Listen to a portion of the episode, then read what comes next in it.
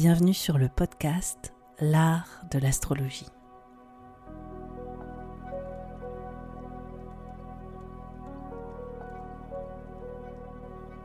Je me présente, je m'appelle Annabelle, je suis astrologue. Dans ce podcast, j'espère te donner une perspective inspirante sur les cycles que tu traverses pour t'apporter plus de confiance. Je pratique l'astrologie comme un art intuitif qui nous permet de remettre du sens à notre trajectoire. Inclusif et engagé, ce podcast a pour but de te donner une nouvelle vision de l'astrologie pour en faire ton propre outil de création. C'est au travers des horoscopes, des décryptages que j'opère, mais aussi grâce aux invités que je reçois, que j'espère te donner des possibilités bien plus lumineuses sur les expériences que tu vis en ce moment. Pour être sûr de ne manquer aucun épisode de l'art de l'astrologie, n'oublie pas de t'abonner sur la plateforme de ton choix, mais aussi de noter ce podcast. Je te souhaite une très bonne écoute.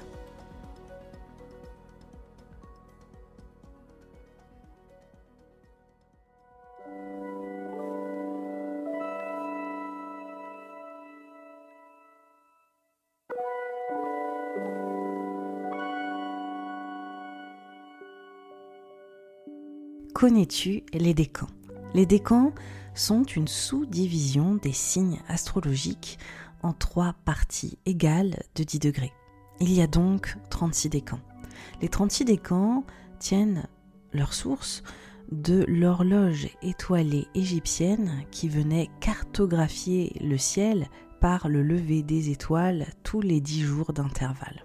Cette horloge étoilée qui divise le ciel en 36 parties égales se font à l'héritage mésopotamien et babylonien qui vient diviser le ciel en douze catégories égales et créer l'astrologie telle qu'on la connaît aujourd'hui durant l'ère hellénistique.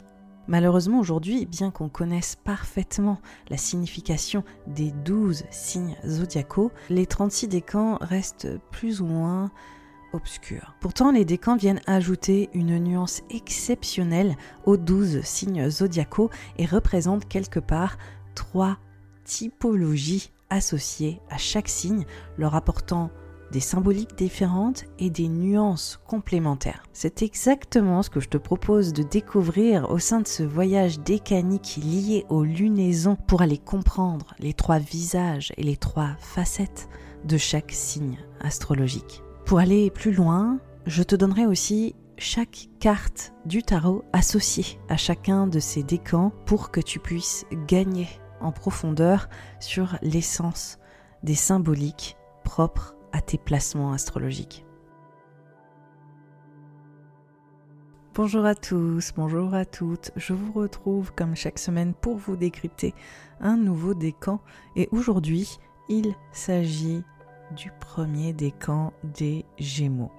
Alors pourquoi ce décan aujourd'hui? Parce que la semaine dernière, j'ai euh, évoqué le premier décan du Sagittaire et il s'avère que ces décans, ces deux décans partagent les mêmes dignités planétaires mais elles sont inversées car Jupiter maîtrise ce décan selon l'ordre planétaire chaldéen et Mercure vient maîtriser ce décan selon les triplicités. Donc on voit vraiment une, inversion, mais on voit quand même qu'il y a ces deux planètes qui viennent prévaloir.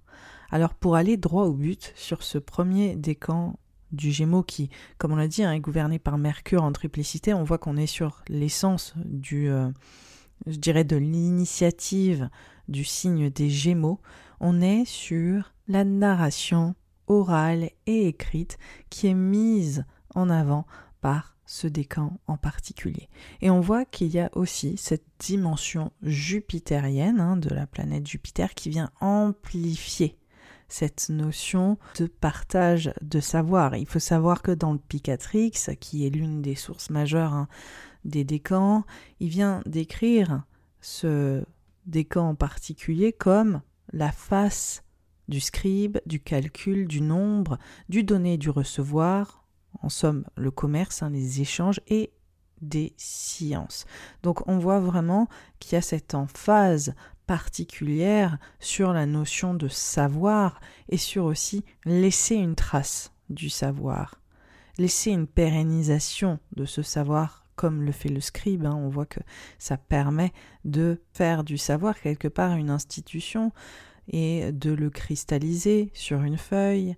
On voit aussi toute la place liée à ce savoir oral et on voit aussi, c'est ça qui est très euh, intéressant, entre Mercure et Jupiter, cette euh, dualité entre un savoir qui va être oral, euh, propre à Mercure dans cette notion de parole et qui va être ensuite écrit ou institutionnalisé quelque part ou qui va faire partie d'une sorte d'édifice de connaissances lié à Jupiter, propre aux institutions, propre aux lois, etc. Donc on voit vraiment cette espèce de double signification autour du savoir qui est représenté dans ce premier décan du signe des Gémeaux.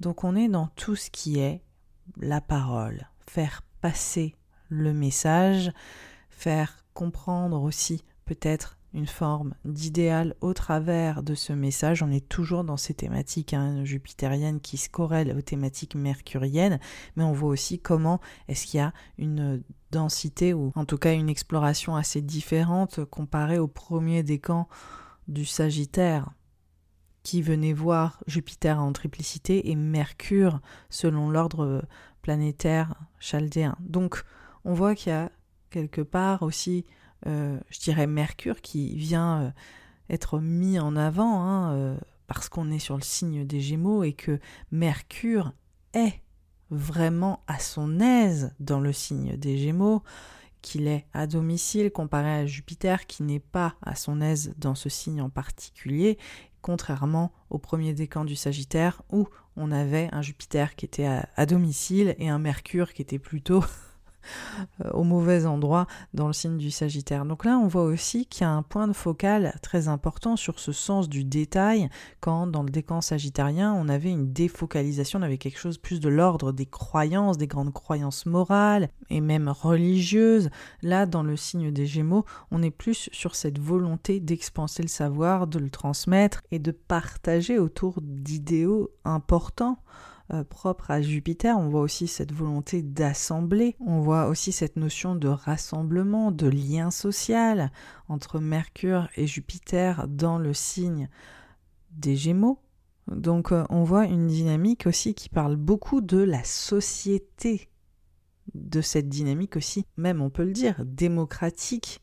Il y a une dimension qui est euh, politique, mais qui est plus liée aux votants presque, vous voyez, aux gens qui font la démocratie, quand on le compare au premier décan du Sagittaire qui parlait plus de ces grandes instances et qui vient mettre en lumière plutôt ces grandes autorités aussi, autour d'une certaine morale, d'une certaine politique et même d'une certaine croyance.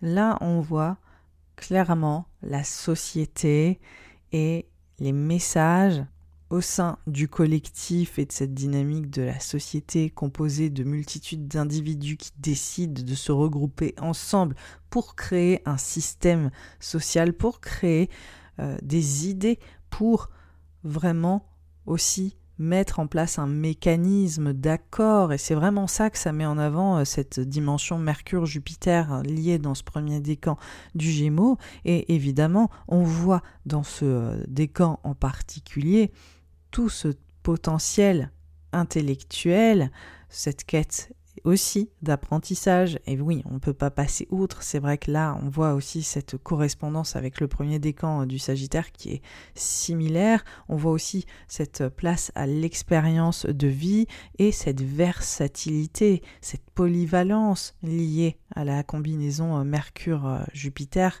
qui donne aux natifs du premier décan du Gémeaux une curiosité insatiable. Hein. Là, on voit vraiment le Gémeaux, la caractéristique de ce Gémeaux qui est euh, hyper volubile, qui est aussi euh, dans un appétit d'apprentissage continu, qui est aussi euh, très très euh, versatile et toujours dans cette volonté d'aller explorer en continu d'aller chercher cette nouveauté, d'aller se mettre au contact, hein, parce qu'il y a vraiment cette dimension de prise de contact pour cultiver, en cumulant tous ces liens, toutes ces connexions, une vision panoramique, une vision qui est vraiment riche sur différents angles. Et on voit notamment chez les natifs du premier décan du Gémeaux cette euh, capacité d'adaptation qui est tout à fait exceptionnelle. Donc évidemment, on voit souvent chez, euh, chez ces individus la capacité de trouver les bons mots pour expliquer parfois des idées euh, qui peuvent être plus complexes ou pour encore une fois donner cette vision grand angle sur des euh, situations précises euh, propres à la dynamique du Gémeaux ou sur des situations sociales ou collectives, des liens entre les individus et qui font preuve aussi d'énormément d'agilité mentale pour aller comprendre la réalité de chacun et qui ont cette voilà, cette perspicacité, je pense que c'est un des grands mots aussi de ce premier décan euh, du signe du Gémeaux, cette perspicacité pour aller saisir exactement en détail ce qui vient définir un individu et les patterns aussi qui relient euh, l'expérience d'un individu avec un autre individu et ainsi de suite. Et on voit comment est-ce qu'ils viennent aussi être vecteurs de liens entre les uns et les autres et comment est-ce qu'ils sont passeurs d'informations, passeurs de connaissances, comment est-ce qu'ils arrivent aussi à comprendre les systèmes euh, interrelationnels entre les gens, etc. Donc on voit vraiment cette intelligence sociale. Je pense que c'est vraiment un des grands mots de ce décan euh, autour de la relation à l'autre, que ce soit à échelle, à petite échelle ou à très grande échelle. Donc évidemment, on voit beaucoup de talents de communicants, mais aussi de commerciaux, de marketeurs. On voit vraiment comment est-ce qu'ils arrivent, comme le scribe euh, défini dans, dans l'ouvrage Le, Picatrix, comme il est décrit euh, dans ce décan, vraiment cette capacité à aller traduire en fait l'expérience des gens et à aller de manière très précise, la cristalliser et euh, vraiment l'exprimer, à en tirer aussi une certaine forme de témoignage. Ça fait un peu l'archétype euh, du journaliste aussi, hein, euh, clairement. Enfin, après, il y a tout un tas de métiers de communicants, mais on voit vraiment cette, voilà, cette hyper agilité et puis cette ce besoin en fait inhérent que les choses bougent continuellement et de toujours aller cumuler des expériences différentes et des points de vue différents et de s'en abreuver continuellement. Évidemment, comme je vous l'ai dit, il y a aussi tout ce principe de narration autour euh, de l'écrit, mais aussi autour de l'oral tout le principe de discussion, de débat, de débat d'idées, ça fait vraiment partie de, euh, des grandes, euh, je dirais, tendances de ce premier décan des Gémeaux. Et on le voit en fait, hein, euh, souvent cet archétype raconté sous l'angle du premier décan. Et d'ailleurs, je trouve que c'est aussi une constante, c'est qu'on a tendance à cristalliser les dynamiques des signes astrologiques en fonction de leur premier décan.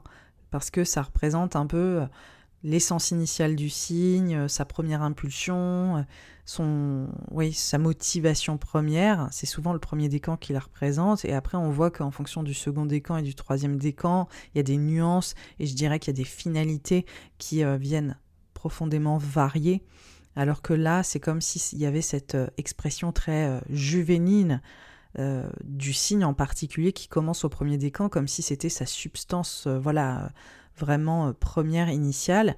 Et donc, on voit souvent le, les Gémeaux raconter un peu sous euh, cet angle euh, d'hypervolubilité, d'hyperadaptabilité, de curiosité vraiment avide, d'avoir du mal justement à éventuellement se poser. Et surtout, en fait, ce qui ressort, c'est le fait d'aller rechercher la connexion, d'aller rechercher le lien et d'être dans cette euh, appétence euh, totale de euh, plus, plus de connexion, plus de liens. Et, et d'ailleurs, on peut aussi taxer les Gémeaux dans les contenus, je dirais, TikTok de vulgarisation et de caricature autour des signes comme des signes qui sont très instables, etc. Et en fait, quand on analyse mieux les décans et quand on va vraiment en profondeur sur les signes astrologiques, on comprend profondément ce que recherche le, natif euh, des Gémeaux de manière générale et à quel point il a besoin d'aller cultiver du lien et surtout cultiver aussi une forme de différence et de voir des perspectives complètement antinomiques. Et d'ailleurs, ça on le verra dans le second décan des Gémeaux, on va plus loin dans cette notion de dualité qui est hyper mise en avant. Mais là, on voit aussi qu'il y a plusieurs niveaux. En fait, euh, là, on est dans ce côté, euh, dans ce premier décan, où on est sur les Gémeaux touche à tout. C'est vraiment ça, c'est ce côté, je vais aller à droite, à gauche, et je vais aller explorer mon environnement et aller recueillir des témoignages, je vais aller vraiment discuter, vivre des relations, aller faire des connexions. Et c'est ça en fait l'objectif de ce premier décan, c'est créer des connexions. Et c'est autant au sens premier euh, totalement littéral que c'est aussi au sens plus symbolique où c'est des esprits qui font des connexions avec des patterns, avec des situations, avec des systèmes, et qui sont capables de faire ces connexions de tous ces points différents et de voir le pattern global, vous voyez. Donc c'est vraiment un premier visage du, du, signe des Gémeaux qui est tout à fait fascinant et qui montre ce potentiel extraordinaire du signe qui a cette capacité à mettre du lien et donc aussi ce lien social, mais ce lien aussi social à une échelle qui est portée par des idéaux plus grands, qui n'est pas juste dans cette interconnexion superficielle. Il y a aussi une finalité qui porte un idéal derrière. Voilà, donc ça c'est quelque chose à envisager autour de ce premier signe, enfin ce premier euh, visage du signe des Gémeaux.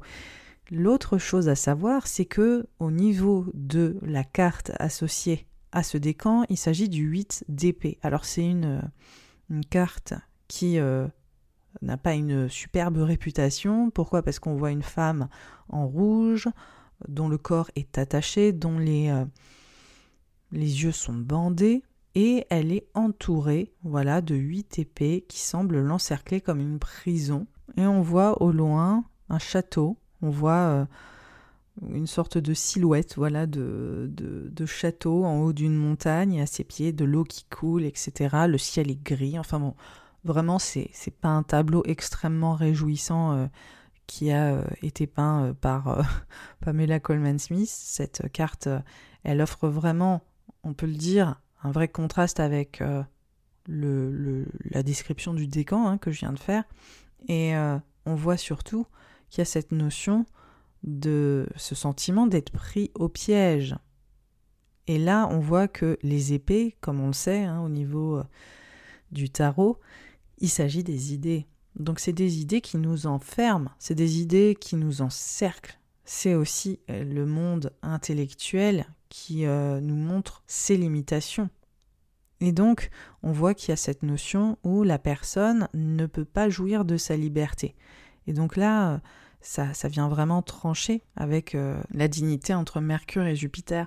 Et ce qui ressort en fait dans cet arcane, c'est vraiment le fait que on a une, personne qui a les yeux bandés, qui est attachée et qui est entourée finalement d'épées, mais euh, quand on regarde objectivement la carte, on voit que rien ne l'empêche de sortir de cette euh, prison d'épées, hein, entre guillemets, à traduire cette prison d'idées, que en fait il s'agit que entre guillemets de limitation euh, qu'elle s'impose à elle-même et que un horizon euh, est, là, que les épées ne sont même pas en train de l'enfermer complètement. Enfin, il semblerait quand on regarde mine de rien cette carte qu'il y a tout un tas d'issues qui sont euh, accessibles. Ce qui ressort beaucoup dans l'association entre les arcanes et les décans, c'est que on a une représentation, c'est une scène en fait. Hein, les, les arcanes mineurs sont des scènes des scènes de vie.